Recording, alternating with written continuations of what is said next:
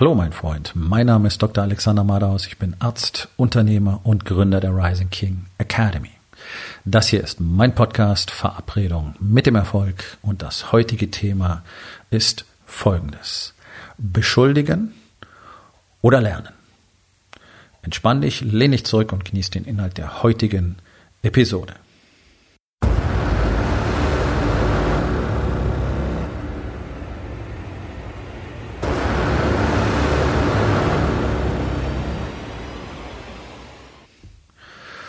Also, es ist ja äh, mittlerweile so richtig en vogue geworden, ja, sehr populär, äh, ganz, ganz viel Positives jetzt äh, in der Corona-Krise erkennen zu wollen, zumindest über Positivität zu reden. Also so richtig konkrete Erkenntnisse sehe ich ja gar nicht. Hier und da keimen sie auf. Leider sehen wir immer noch überwiegend Negatives, die totale Ablehnung gegen jegliche Maßnahmen, weil es ja so einfach ist, sich die Story zu erzählen, dass es alles unnötig ist und eben Schuldige zu suchen.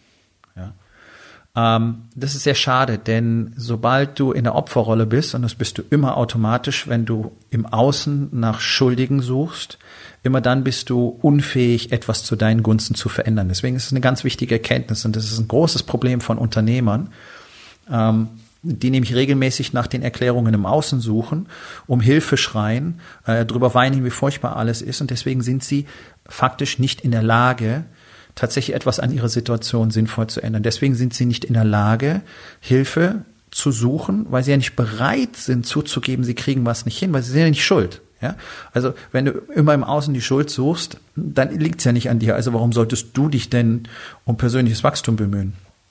Das ist doch Problem der Bundesregierung und der Behördendschungel und die Wirtschaftslage und der Eurokurs und äh, die drohende Rezession und nicht wahr? Ist doch alles nicht deine Schuld. Also warum solltest du dich denn drum kümmern, dass was besser wird? Und wenn es zu Hause ständig Streit gibt, das liegt ja an deiner Frau, ne? Weil deine Frau kommt ja nicht wirklich zurecht, die hat keinen Respekt, die erkennt deine Leistung nicht an, du musst eben so viel arbeiten, immerhin besorgst du das Geld für die Familie und dann hat sie immer diese hohen Erwartungen an dich und äh, naja, du kannst halt nicht immer das Wochenende für die Familie investieren investieren. Und wenn du den Kindern dann mal versprochen hast, was mit ihnen zu machen, es funktioniert nicht, dafür muss man doch Verständnis haben.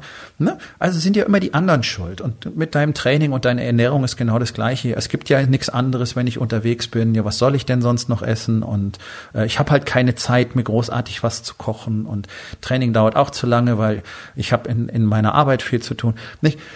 Also du merkst, es ist so ein konstantes Bild. Überall ist die Erklärung schon da, deswegen muss der Einzelne, im Zweifel du, nichts dran verändern. Und das ist ja das, was konsequent gemacht wird. Unternehmer verändern ja auch konsequent nichts und dann hocken sich jetzt in dieser Situation da, machen langes Gesicht, suchen immer noch nach dem Schuldigen. Jetzt ist es halt die Bundesregierung, weil die hat gesagt, wir müssen äh, Geschäfte schließen und äh, die Leute dürfen Folgendes nicht mehr machen und nicht mehr so eng aufeinander sitzen und deswegen muss ich Kurzarbeit anmelden und alles ist ganz furchtbar und okay, okay.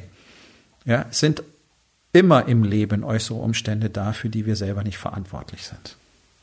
Also im Prinzip muss man sagen, okay, es ist hart, es ist ungerecht, ich kann es nicht steuern. Das ist das Leben an sich. Das ist Leben auf diesem Planeten. Wir haben alle das große Glück, dass wir in einer Gesellschaft wie Deutschland leben, wo alles so super easy erscheint und sich jeder zurücklegen kann und jeder einfach nur die Klappe aufreißen und verlangen kann. Ne? Das ist so die Gesellschaft, die wir für uns selber kreiert haben. Jetzt funktioniert das gerade nicht so richtig. Jetzt müsste man selber was tun und schon geht der Katzenjammer richtig los. Herzlich willkommen im Leben.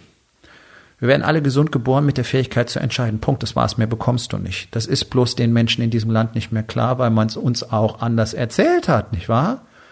So, und auf einmal fliegen uns nicht mehr die gebratenen Tauben in den Mund, sondern es heißt es, oh, okay, folgendes, es gibt Einschränkungen. So, da geht der Schrei los. Oh, meine Grundrechte sind eingeschränkt. Okay, weißt du, Menschen, die an dieser Lungenentzündung sterben, deren Grundrechte sind auch eingeschränkt, weil ich denke, am Leben zu sein ist ein Grundrecht. Interessiert irgendwie keinen irgendwas. All diese Posts, die danach schreien, dass diese Maßnahmen unnötig sind und viel zu, zu drastisch sind und dass man sie möglichst schnell beenden soll, die drehen sich alle um Geld.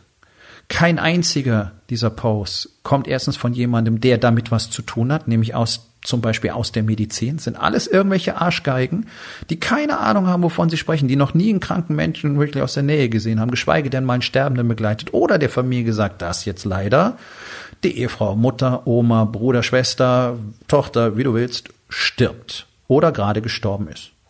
Ja, all diese Menschen haben riesengroßes Maul weil sie im Moment nicht betroffen sind und weil die eigene Familie nicht betroffen ist. Ich kann dir garantieren, niemand, der einen schwerkranken Corona-Kranken in der Familie hat, würde solche Posts machen.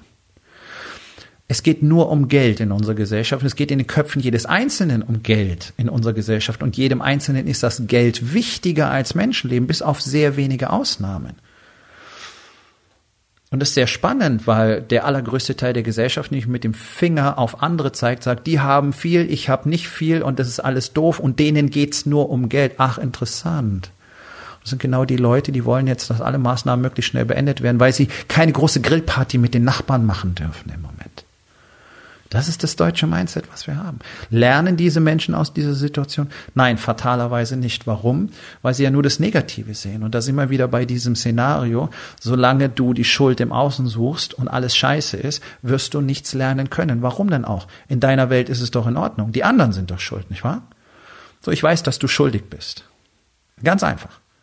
Ich weiß, dass du schuldig bist, dass du sehr häufig so denkst du zu Hause so denkst, dass du in deinem Business so denkst, in deinem Job so denkst, in deinem Unternehmen so denkst. Die Mitarbeiter sind schuld, die Kollegen sind schuld, der Chef ist schuld, deine Frau ist schuld, deine Kinder sind schuld, die Schule ist schuld, alle sind schuld, du nicht. So, hier, hier kommt der Kracher. Okay, du bist an allem schuld. Dein Leben ist das Ergebnis deiner Entscheidungen. Deine Familie ist so, wie du sie gemacht hast. Dein Unternehmen ist so, wie du es gemacht hast. Niemand sonst ist dafür verantwortlich. Du alleine. Denn du musst auf die Gegebenheiten von außen reagieren. Das ist das Spiel des Lebens. Deswegen, die Corona-Krise ist einfach nur ein Hinweis darauf, so funktioniert das Leben. Es ist hart, es ist scheiße ungerecht und es passieren andauernd Dinge, die keiner vorhersehen kann. So, und jetzt gibt's diese berühmte Unterscheidung zwischen Gewinnern und Verlierern. Ganz einfach. Die Gewinner reagieren drauf und tun Dinge. Die Verlierer, und das sind 99 Prozent der Menschen in diesem Land, meckern und jammern und beschuldigen und suchen nach Erklärungen und verdrehen die Fakten und da kommen die abstrusesten Dinge zusammen. Neulich, vor ein paar Tagen habe ich einen Post gelesen von jemandem, der sich als Top 100 Speaker in Europa bewirbt und der schreibt, ich kann nicht verstehen, warum 80 Millionen Menschen eingesperrt werden. Das ist ein Zitat. Eingesperrt werden, nur um 20 Millionen Risikopatienten zu schützen. Okay, also 25 Prozent der Bevölkerung in seinem Post so gerechnet sind tatsächlich gefährdet zu versterben. Und es ist nicht adäquat, dass wir anderen alle auf bestimmte Teile unseres Lebens eine Zeit lang, ich will nicht mal sagen verzichten, sondern dass wir da eingeschränkt werden, um die zu beschützen. Ich dachte immer, Schutz des menschlichen Lebens hätte bei uns oberste Priorität. Also wenn irgendeiner losgeht mit dem Jagdgewehr, drei Leute in der Nachbarschaft erschießt, dann geht das zwei Wochen durch die Medien und dann wird der Schrei groß nach neuen Waffengesetzen, nach mehr Überwachung. Jetzt sterben dreieinhalbtausend Menschen innerhalb von wenigen Wochen an diesem neuen Virus und dann heißt es ja, sind ja auch nicht mehr als in der Grippe sonst. Leute, wir haben in diesem Land erhebliche Probleme mit unserem moralischen Kompass. Ich erkenne hier NS-Mindset wieder. Ich erkenne hier das Gedankengut der NS-Zeit wieder. Dort haben auch 90 Prozent der Menschen gewusst, was in den Lagern vorgeht und dass Menschen umgebracht werden. Und alle haben sich die Story erzählt, wir wussten von nichts. Und jetzt sitzen Menschen bei guter Gesundheit, denen es nur um Geld geht, zu Hause und sagen, ja, was soll denn der ganze Scheiß? Da sterben halt ein paar, aber es sind doch auch nicht so viele. Das ist Henkermentalität. Das ist groß, großflächig fatal. Und all diese Menschen lernen natürlich nichts. Deswegen ist es nötig, dass jeder, der ein bisschen was versteht im Moment, auch immer wieder die Kommunikation und die Kollision sucht. Nein, wir werden die nicht verändern. Aber je mehr Menschen darüber sprechen, was es für eine verquere Sichtweise ist, umso mehr Menschen werden dann am Schluss auch vielleicht mal eine andere Entscheidung treffen und drüber nachdenken und merken, oh, ich war wohl auf dem falschen Dampfer. Ich weiß, es gibt auch äh, eingeschworene Nazis, die irgendwann konvertieren und merken, das ist scheiße. Also es ist durchaus möglich, dass Menschen sich ändern. Sie müssen es wollen und sie müssen was anderes sehen. Ja, dann können sie auch lernen. Wer in solcher Art und Weise agiert, der lernt natürlich nichts. Der lernt weder was über sich, über das Leben an sich, über Liebe, über Nächstenliebe, über Mitgefühl, nichts. Der lernt bloß was drüber, wie man Gift und Galle versprüht und andere auch noch auf diesem Weg der Negativität mitnimmt. Und ich möchte jeden bitten, hohe Verantwortung an den Tag zu legen, denn jeder dieser Posts gibt anderen Menschen die Genehmigung dafür, zu machen, was sie wollen. Was sie sowieso immer tun, ja. Ähm, aber auch in diesem besonderen Fall geht es nun mal um Leib und Leben von Menschen. Und ganz ehrlich, die einzigen, die in diesem Moment über diese Dinge sprechen dürfen, das meine ich genauso. Und das hat nichts damit zu tun, äh, das Recht auf, auf, eine, auf freie Meinung einzuschränken, denn du kannst die Meinung ja haben, aber du musst sie nicht jedem beibiegen. Die einzigen, die darüber sprechen dürfen, sind tatsächlich Ärzte und da auch nur die, die wirklich was davon verstehen. Ich habe seit Wochen schon darüber gesprochen, warum das hier ganz wirklich ernst zu nehmen ist. Wir haben es mit einer hochinfektiösen Erkrankung zu tun, die eine erhebliche Sterblichkeitsrate hat.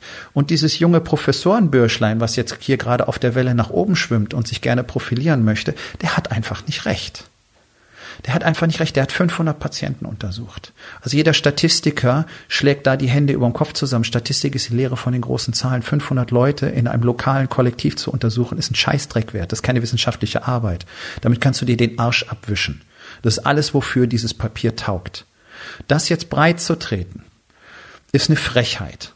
Und da siehst du einfach nur, wie einfach es ist, die Medien als Hebel zu benutzen, um sich selber bekannt zu machen. Ja, da ist so ein junges Fröschlein, so ein Reagenzglasschüttler, der noch nie selber so einen schwerkranken Patienten betreut hat. Das kann ich dir versprechen. Das weiß ich. Kann ich dir sagen. Der hat keine sterbenden Menschen mit einer schwersten Lungenentzündung, mit einer atypischen Lungenentzündung betreut und den Angehörigen gesagt, dass es leider nicht funktioniert hat. Wette ich drauf. Wette ich drauf. Ähm, ansonsten wirst du in dem Alter nämlich gar nicht Professor. Dafür musst du andere Dinge tun und die bringen dich in der Regel nicht zum Patienten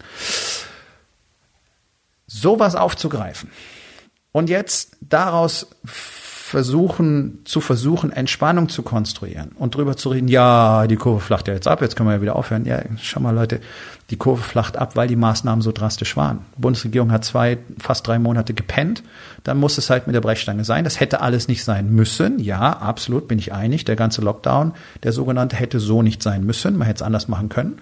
Man könnte auch jetzt vieles anders machen, machen es aber nicht. Gut, die Kurve flacht ab, weil wir das alles tun.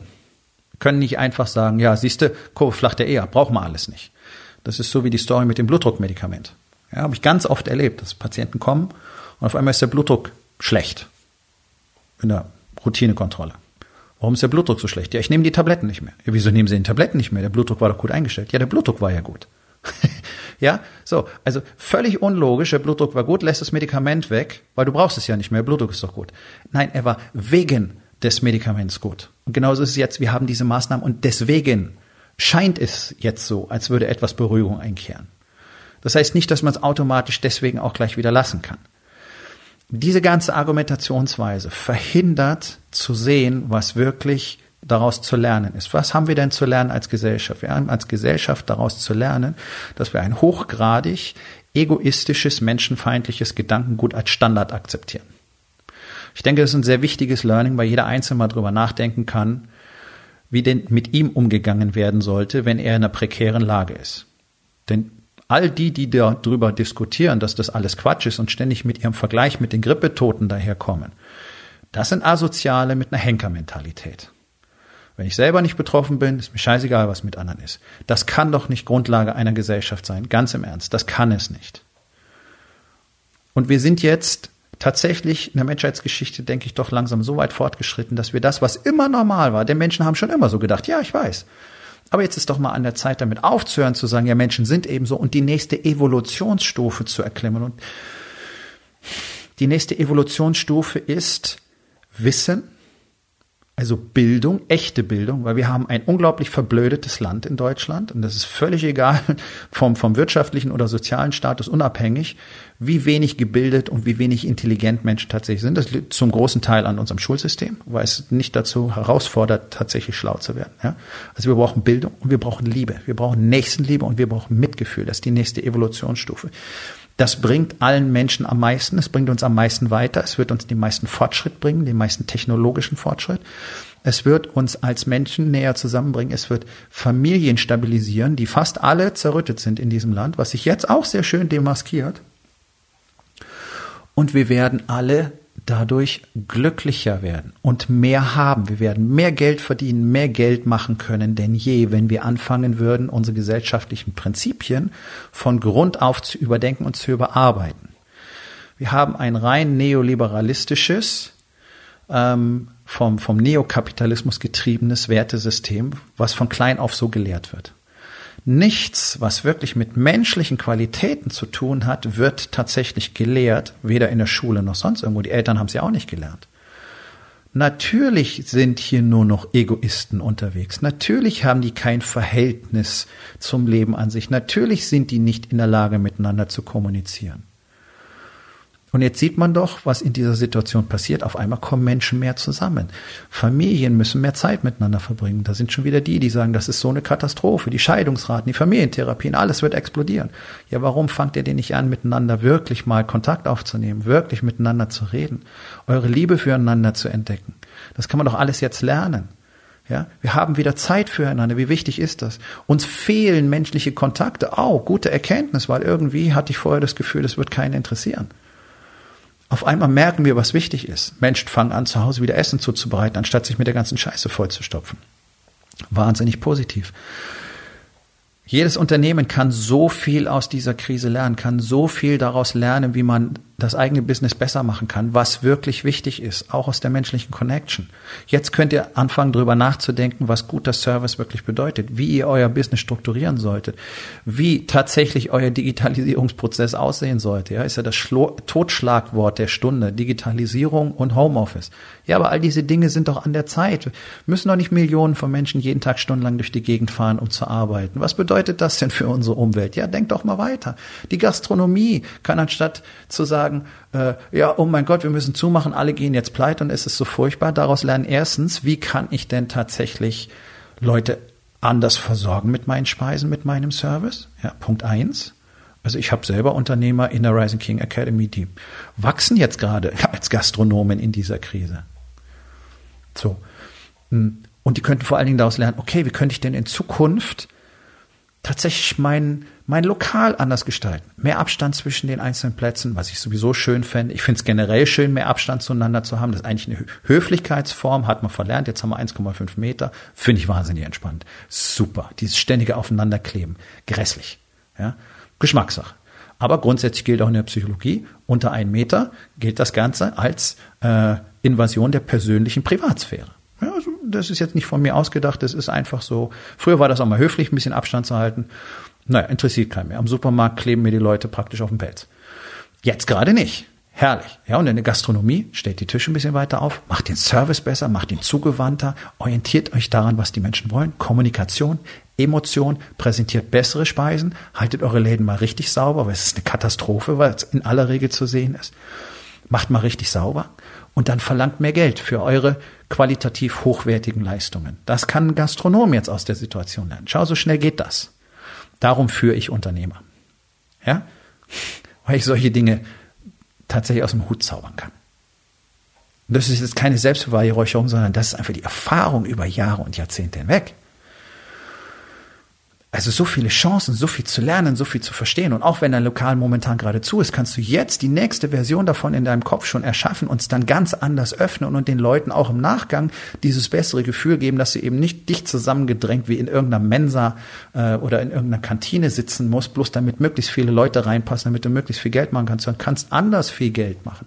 Und diese Erinnerungen werden lange, lange bleiben. Die Menschen werden automatisch mehr Abstand halten wollen. Und es ist auch gut so, denn Viren haben uns immer begleitet, Viren werden uns immer begleiten und es wird die nächsten Epidemien geben, es wird die nächsten Pandemien geben. Wir müssen jetzt doch anfangen, uns als Menschen anzupassen. Das heißt, nicht mehr alle ständig nur aufeinander zu glucken, eben unter dem Aspekt dieser Globalisierung. Es ist ja importiert worden. Die Urlaubsorte auf dieser Welt haben es massiv multipliziert ja, äh, Ischgl, Mallorca, das waren so die großen Brennpunkte. Ja, dann verteilt sich das in, äh, in blitzartiger Geschwindigkeit auf den ganzen Planeten. Das Problem ist doch kein innerdeutsches gewesen.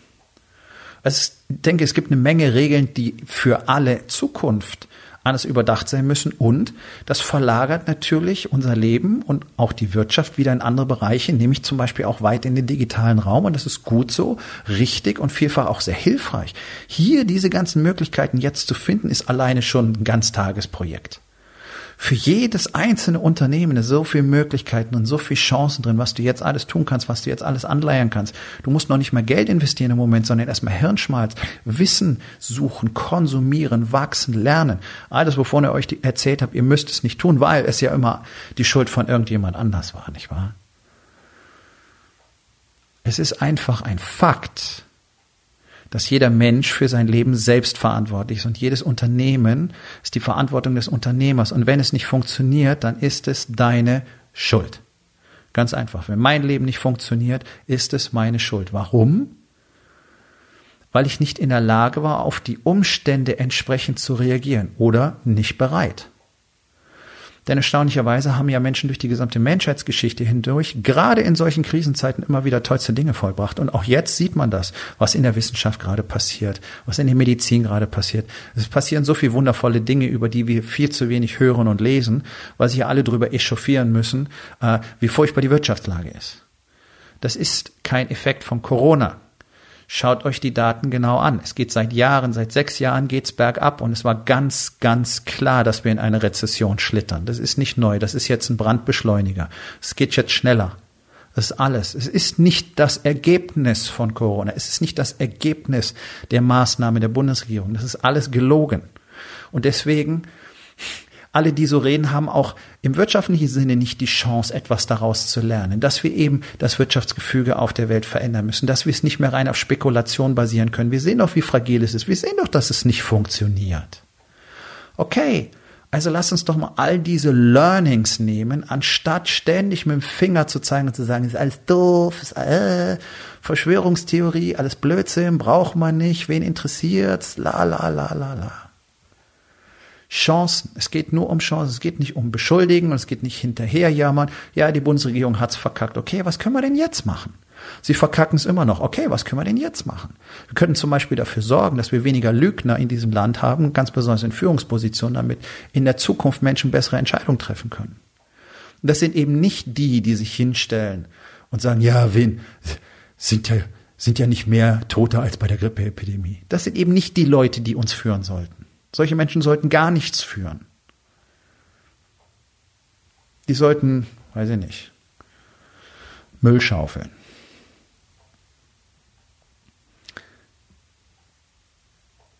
Das hier, diese Situation, ist eine unfassbare Goldmine für die Menschheit.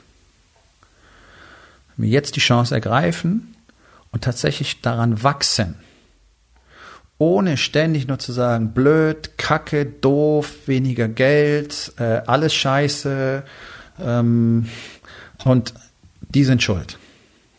Sondern was kann ich tun? Ja, das, das lese ich ja auch nie. Ich lese ja immer nur, ist alles doof und man soll es beenden. Ich lese keine Initiativen. Ich lese nicht, okay, lasst uns doch Folgendes tun. Warum machen wir nicht dieses? Manche tun, manche Unternehmen äh, stellen auf einmal Mundschutz her, die gar nichts damit zu tun haben. Ja, solche Initiativen gibt's.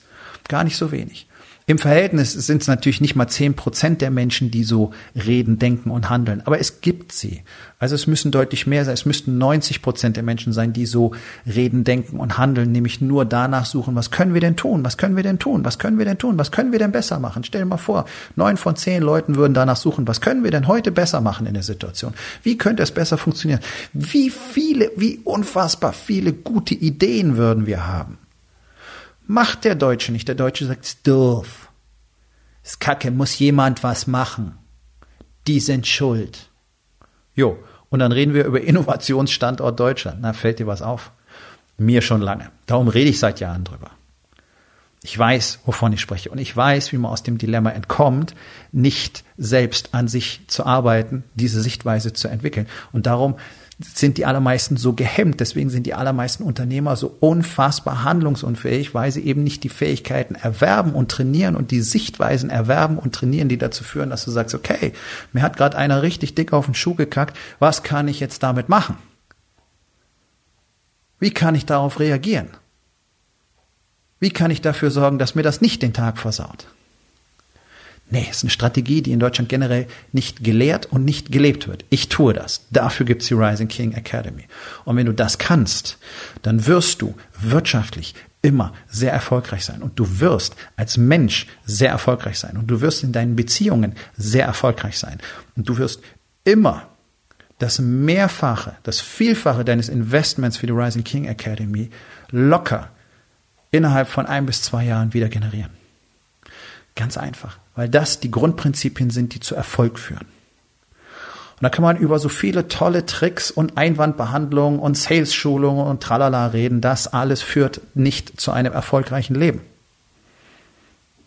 Sondern die Wahrheit. Ausschließlich die Wahrheit und wie du damit umgehst. Und wenn du lernen willst, wie das geht, dann weißt du, was du zu tun hast. Die Aufgabe des Tages. Wo in den vier Bereichen? Body, Being, Balance und Business. Wird es Zeit zu lernen, anstatt zu beschuldigen. Und was kannst du heute noch tun, um damit anzufangen? So, mein Freund, das war's für heute. Vielen Dank, dass du zugehört hast. Wenn es dir gefallen hat, hinterlass eine Bewertung auf iTunes oder Spotify und sag es deinen Freunden weiter.